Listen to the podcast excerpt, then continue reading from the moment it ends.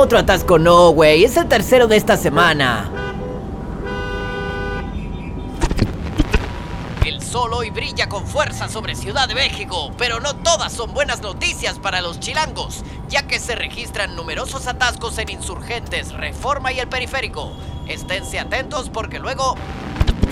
Hoy es uno de esos días ideales para hacer home office o agarrar la bicicleta.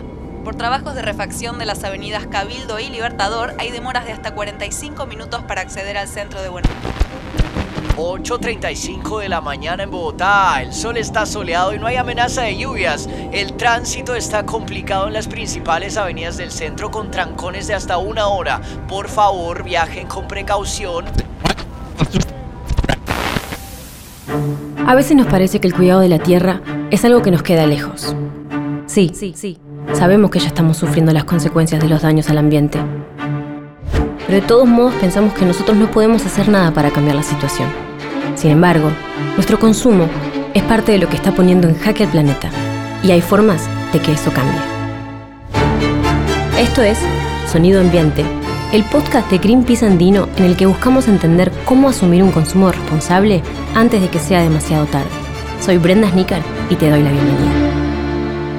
Episodio 3. Hora de bajar un cambio.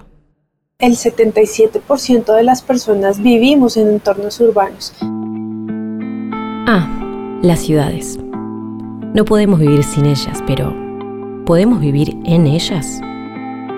Según un informe realizado por C40 Cities, una agrupación que nuclea a los alcaldes de 40 ciudades del mundo, estas urbes consumen más de dos tercios de la energía mundial y son responsables de más del 70% de las emisiones de gas de efecto invernadero. Y desde el momento mismo que nosotros nos estamos levantando hasta que nos estamos acostando, estamos generando una serie de emisiones que son nocivas y que generan pues, todo lo que conocemos como cambio climático. Tatiana Céspedes, vocera de Greenpeace Colombia, nos habla desde una ciudad con más de 10 millones de habitantes en el caso específico de las ciudades y de Bogotá específicamente, alrededor del 50 y del 60% provienen únicamente de los carros, de las motos, de los buses o de las camionetas. ¿Recuerdan los gases de efecto invernadero que nos explicó Paperica en el episodio anterior? Es un fenómeno natural que se ha desarrollado en la Tierra y que evita que una parte del calor del Sol que recibe el planeta deje la atmósfera y vuelva al espacio. Gracias a eso tenemos una temperatura aceptable para que haya vida, pero la generación excesiva de algunos de esos gases, especialmente el dióxido de carbono y el metano, son la principal causa de cambio climático. Bueno, no hace falta que tomes la calculadora, ya sacamos las cuentas. Más de un tercio de las emisiones de gases de efecto invernadero en el mundo son generadas por el transporte urbano. Pero quizá ese número te resulte muy abstracto. ¿Qué tal este?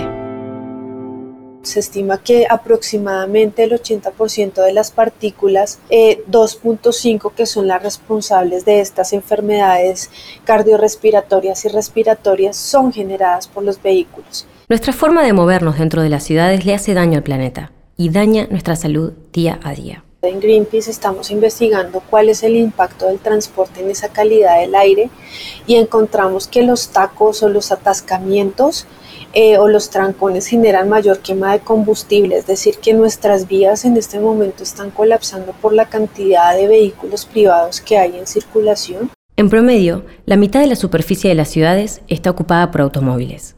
Y Bogotá ocupó en el 2020 el tercer lugar entre 416 urbes del mundo en cuanto a congestión vehicular. Otro punto que encontramos fueron las vías sin pavimentar y el constante paso eh, de los vehículos hace que esas partículas sean perjudiciales para la salud. Ya no hay mucho margen para seguir eh, teniendo hidrocarburos eh, combustionando en las calles. Gastor Fenés periodista argentino especializado en energía y movilidad, introduce uno de los temas que cubre en su portal Movilidad. ¿Es posible tener vehículos sustentables en las grandes ciudades? No sé si se va a llegar al 100% del transporte sostenible. Entiendo que sí, o sea, hoy los, los países la gran mayoría está firmando sus compromisos al 2050, que el tema está cada vez más en la agenda pública, que antes era un tema tabú, se nota también en los ministerios de transporte y de energía, que son las dos áreas que por distintos motivos están involucrados con todo lo que es la, movilidad sostenible, que hay funcionarios que empiezan a tener mayor conocimiento de esto.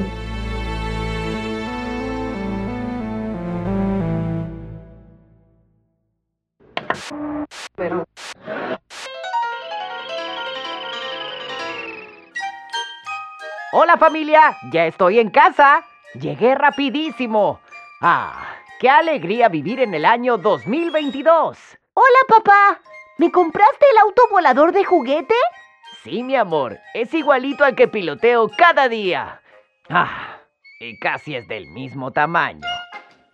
Bueno, no te quejes. En un año vamos a poder comprar el modelo con alerones que tanto te gusta. Esa esperanza es lo que me mantiene volando.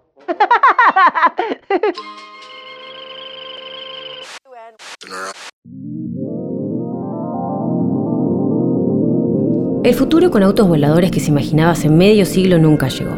Y por ahora tampoco un transporte sustentable. ¿Será la solución que se adopten vehículos eléctricos? No es la mejor, pero es una solución.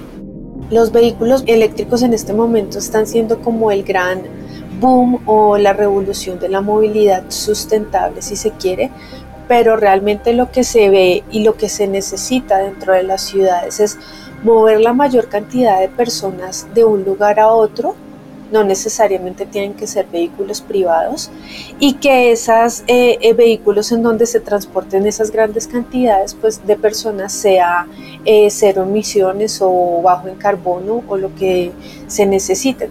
Claro, es mejor que los autos no generen emisiones. Pero si va a seguir lleno de autos, una buena parte del problema va a seguir. Ahora, ¿será posible contar con transporte público eléctrico en las ciudades latinoamericanas? Estamos en una eh, etapa de experimentación, se requiere mucho presupuesto, se requieren muchos planes y proyectos para que realmente eh, el transporte público sea, sea cero emisiones, sea electrificado. Sin embargo, es una muy buena posibilidad de hecho, estamos viendo que no solamente eh, países como Estados Unidos o como México ya están empezando a implementar este tipo de medidas, sino también Bogotá está haciendo una transición a, vehículos biarticulados para que sean también eléctricos y de cero emisiones. La Ciudad de México ya cuenta con una infraestructura de transporte público eléctrico operada por el Servicio de Transportes Eléctricos, que el año pasado compró 500 trolebuses nuevos. Allí también funciona el tren ligero, que en los próximos años comenzará a operar con energía solar. Hay un consenso, lo que pasa es que hay mucho lobby y hay muchos intereses en juego que, que, por un lado se van acomodando, como se ve las petroleras, que ya no son petroleras, son energéticas, y empiezan a, ver más el negocio de, la energía eléctrica, promocionando energías renovables y también empezando a ver el tema de, de la infraestructura de carga para vehículos eléctricos. Creo que todavía en algunas regiones o en algunos países están muy atrasados y quedan reservas de hidrocarburos que, que creo que hay intereses todavía muy, muy fuertes que, que, no quieren perder ese negocio.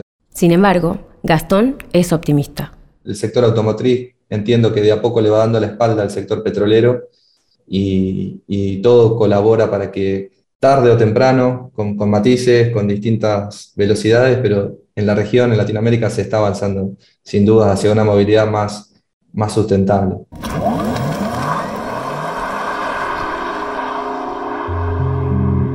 Como periodista experto en la materia, Gastón enciende el motor, eléctrico obvio, y enumera los avances que hay en América Latina en materia legislativa para apuntar a un transporte sustentable. Está incluido en la agenda tratar el proyecto de, movilidad sustentable de Argentina, que, que incluye vehículos eléctricos, micromovilidad, transporte sostenible que plantea el 2041 eh, la prohibición de comercializar vehículos a combustión. Chile viene trabajando muy, muy fuerte en lo que es electromovilidad, al igual que Colombia, son los dos países que, lideran hoy la, transición en, lo que es vehículos eléctricos.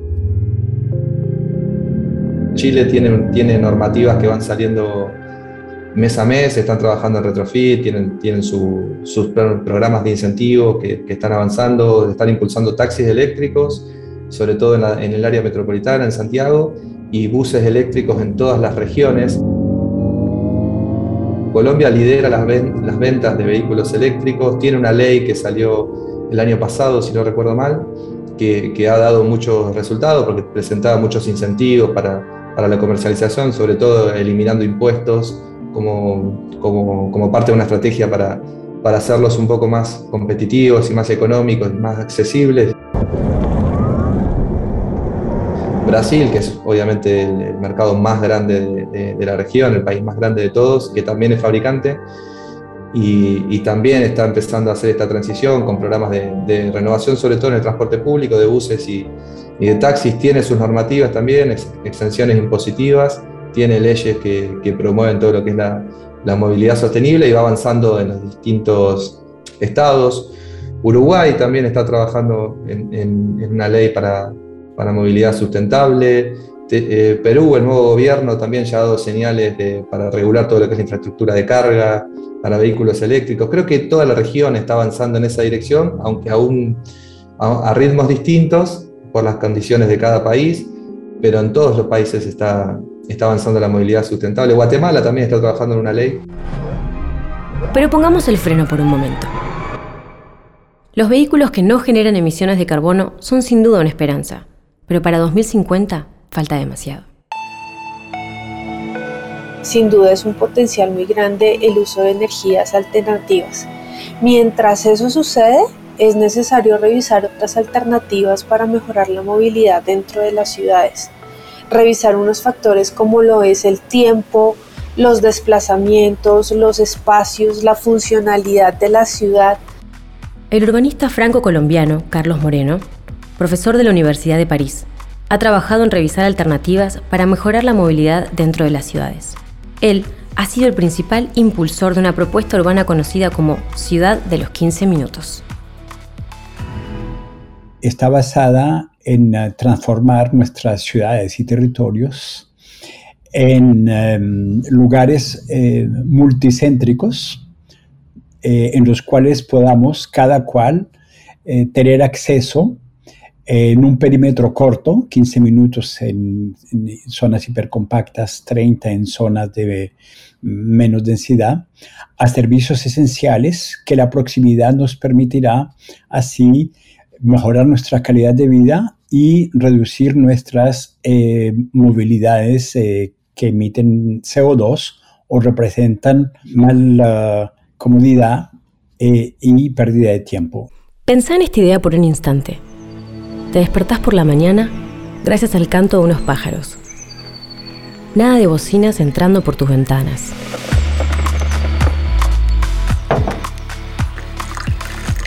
Después de un café, tomas tu bicicleta y emprendes tu viaje hacia el trabajo.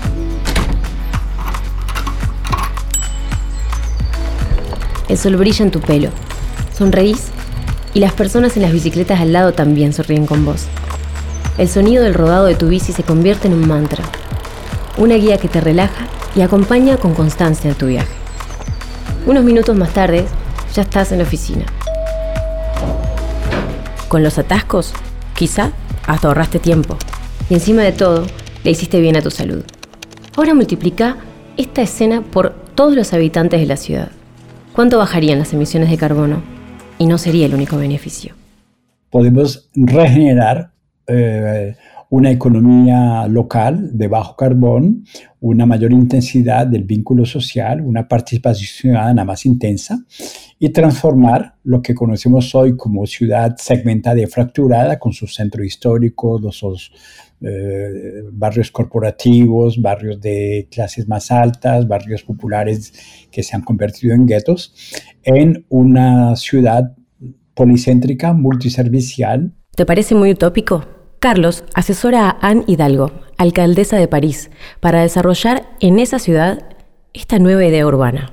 Pero según él, es un concepto que puede trasladarse a cualquier ciudad del mundo, incluidas las de Latinoamérica. Lo que necesita es una voluntad política para comprender eh, el marco teórico, para comprender las metodologías y para adaptarla en los lugares donde se vive eh, con la flexibilidad indispensable del contexto local eh, que eh, requiere.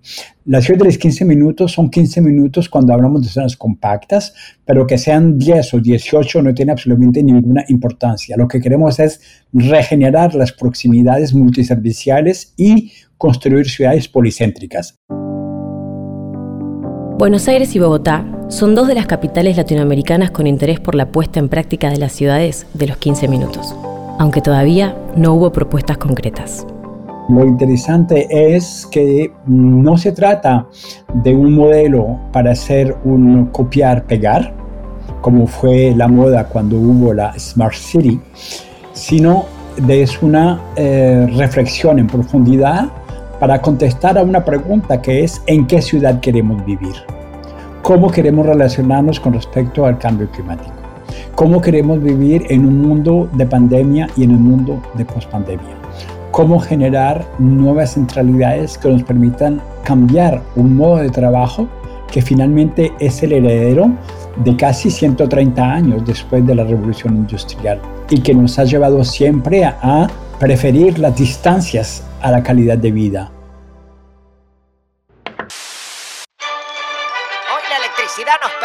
Iluminar nuestras casas y ciudades pero hay quienes aseguran que en el futuro también nos permitirá transportarnos y mejorar nuestra calidad de vida. Sin embargo, no hay por qué esperar tanto. Un vehículo inventado hace más de dos siglos genera cero emisiones de carbono. Estamos hablando de la bicicleta. ¡Qué invento fantástico! El primer vehículo de dos ruedas, llamado máquina andante, fue creado por el varón alemán Karl Christian Ludwig Dries von Sauerbrunn en 1817. Pero hay antecedentes en el antiguo Egipto y en la antigua China. En 1839, el escocés Kirkpatrick Macmillan le agregó pedales. En 1890, el inglés John Boyd Dunlop inventó una cámara de tela y caucho para las ruedas. Y a pedalear se ha dicho. Volvamos al presente, y más precisamente, al presente en Santiago de Chile. Sí está empezando a haber como un cambio de mentalidad acá, fundamentalmente la bicicleta acá en Santiago, que es una ciudad gigante, está tomando mucha, mucha fuerza, incluso entre gente que no hace deporte, que no hacía bicicleta, que se transporta 25 o 30 kilómetros para llegar al trabajo y se están transportando en bicicleta, porque han descubierto que ahorra tiempo, que es menos estresante. David Borges es activista de Bicidencias Chile. Al tomar la bicicleta y tomarte la calle, de alguna manera estás como diciéndole a la gente, eh, vean, hay otra manera de hacer eh, movilidad, hay otra manera de reducir la huella de carbono, eh, como que es una alternativa muy distinta a cómo se nos ha enseñado a movilizarnos diariamente. Camilo Ardila Gómez es colombiano, pero reside en Santiago de Chile hace dos años. Él también es parte de Bicidencias. Visidencia partió de una idea de Vicente Paz Montenegro, Bacho, eh, que tuvo la idea de hacer un grupo ciclista donde hubiese espacio para las disidencias, porque el ambiente ciclista es muy de hombres, muy machos, y de mujeres que también tratan de validarse haciéndose las fuertes, e igualándose al hombre macho.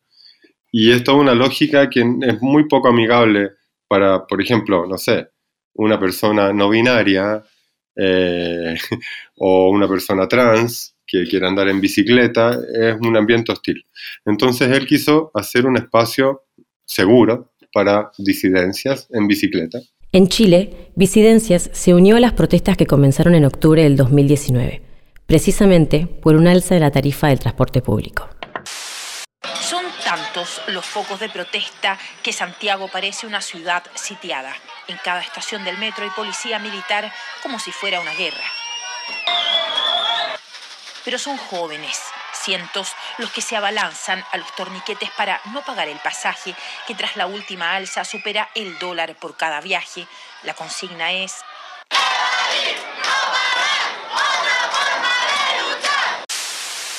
La movilidad es un derecho la movilidad es importante. La movilidad no es solamente ir al trabajo y volver, sino que es moverte como tú quieras moverte dentro del sentido común. Para poder moverte como tú quieras moverte, es importante que las ciudades estén preparadas para proteger a los ciclistas con ciclovías o bicisendas. Aún no existen acá en Santiago eh, ciclovías que tengan una infraestructura decente. De hecho, de todas las ciclovías de Chile, hay solamente dos que están certificadas según la legislación chilena como aptas. Únicamente dos. hay muchos, muchos kilómetros de ciclovías. Son ciclovías peligrosas, porque no están certificadas, significa que son peligrosas, que no están adaptadas realmente para transportarse eficientemente. En el caso específico de Bogotá, si, si puedo mencionarlo, existen una serie de redes de bicisendas, de ampliaciones para los carriles y demás. Sin embargo, hay una serie de cosas que se pueden mejorar, como el tema de la pavimentación de las vías, de darle esa seguridad a las personas que se están movilizando por las eh, bicisendas y, y, una serie de cosas que se necesitan para que realmente sea un transporte seguro, sea un transporte sostenible y que pueda abarcar todas las ciudades. David menciona otro dato interesante que conoció en Buenos Aires durante el tiempo que vivió allí. Y allá, no sé, te puedes transportar del centro de, de Buenos Aires a Tigre, que queda lejos, eh, en un tren que tiene un vagón con un espacio destinado únicamente a bicicletas. Si eso se diera acá, uno podría andar en bicicleta y, cruzar la ciudad de costado a costado sin ningún problema, porque vale, si te cansas mucho, hace mucho calor, o está lloviendo, o, algo te pasó, o no sé, quieres subirte al, al tren con tu bicicleta, y luego seguir tu trayecto desde la estación a tu casa, eso no es posible ahora en Chile, en ninguna ciudad, pero son cosas que pueden estar por venir. En Buenos Aires, todos los trenes urbanos tienen espacios denominados furgones para las bicicletas. En la capital argentina ya hay 260 kilómetros de bicisendas, aunque a menudo no se encuentran en buen estado o están mal señalizadas. En Santiago de Chile, en 2020 había 369 kilómetros de ciclovías, con las particularidades que ya describió David. En Ciudad de México, en 2019, había 190 kilómetros de ciclovías, pero el gobierno propone llegar a los 600 kilómetros para el 2024. En Bogotá, en 2020, había 550 kilómetros de ciclorrutas permanentes, a las que los domingos se le agregan las ciclovías temporales. En las principales ciudades latinoamericanas también funcionan sistemas de alquiler temporal de bicicletas son cosas que pueden llegar en algún momento a mejorar la, la, movilidad dentro de la ciudad y pues al fin y al cabo se está creando comunidad porque, porque una misma bicicleta la pueden usar muchas, eh, mucha ciudadanía en un, en un mismo día. Te puedes transportar 30 kilómetros y, hacerlo mucho más rápido que si fueras en transporte público. Y no hablo de ir como un deportista, ¿eh? sino ir tranquilamente sin llegar ni siquiera transpirado al trabajo. Como para darle razón a David, durante el 2020 el uso de bicicletas en Buenos Aires aumentó un 114% de acuerdo a datos oficiales. Quizá no sea tan raro eso de andar a tu manera descomplicado en una bici que te lleve a todos lados, como dirían Shakira y Carlos Vives. Yo creo que acá hay, hay, hay un tema que tiene que ver más con lo social que con lo tecnológico y con lo cultural también. Creo que las nuevas generaciones eh, ya no tienen ese afán por comprarse un auto como a lo mejor había hace 30 o 20 años, que era el sueño. Creo que hoy la tendencia que se ve en Europa de, bicicletas, de, monopatines, de, de todo lo que es micromovilidad, se va a ir imponiendo. El transporte sustentable es posible y las herramientas ya están disponibles. Hace falta que los gobiernos tomen más medidas en esa dirección y que nosotros cambiemos nuestra forma de manejarnos. ¿Es posible? Si se implementan medios de transporte que sean cero emisiones y se genera una energía eh, por medio de metodologías más limpias y renovables, es, es posible si hace un aumento en la infraestructura pública para posibilitar que el transporte público sea la mejor alternativa. Es posible si se establecen unas políticas para incentivar el transporte público y el uso de la bicicleta y se desincentivan como todos la, la, parte del transporte privado. Sin embargo, en continentes como América Latina es algo que está en un proceso de experimentación y de crecimiento que requiere todo un apoyo y un soporte económico investigativo. Según un estudio de la empresa holandesa TomTom que monitorea el tránsito en grandes urbes del mundo, Ciudad de México encabeza la lista de la mayor congestión vial del mundo y se estima que los conductores pierden allí 227 horas al año en el tráfico. Quienes manejan vehículos en Bogotá pierden 191 horas al año en trancones, de acuerdo con un informe difundido por Greenpeace.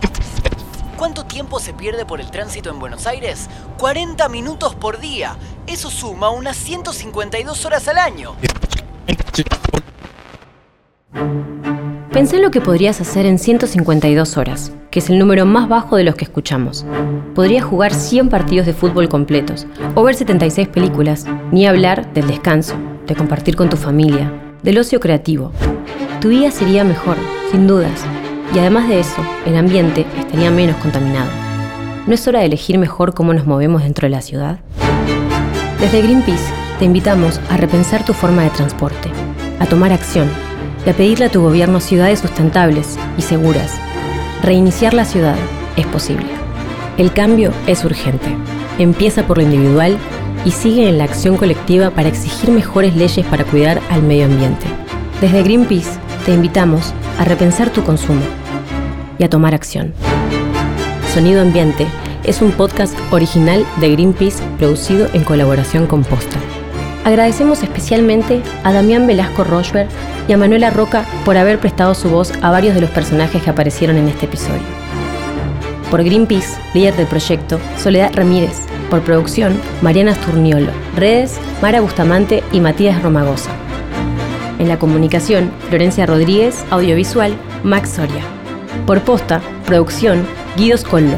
Guiones, Roque Casiero. Edición, Nacho Garteche. Producción ejecutiva, Luciano Banchero y Diego del Lagostino. Yo soy Brenda Snicker. Para saber más de Greenpeace y enterarte de las últimas novedades, seguinos en redes sociales. Este podcast es posible gracias al aporte de los socios y las socias de Greenpeace que colaboran con cada causa ambiental. Sonido Ambiente continúa en el próximo episodio. Escúchalo en Spotify o en tu plataforma de podcast favorita. Hasta la próxima.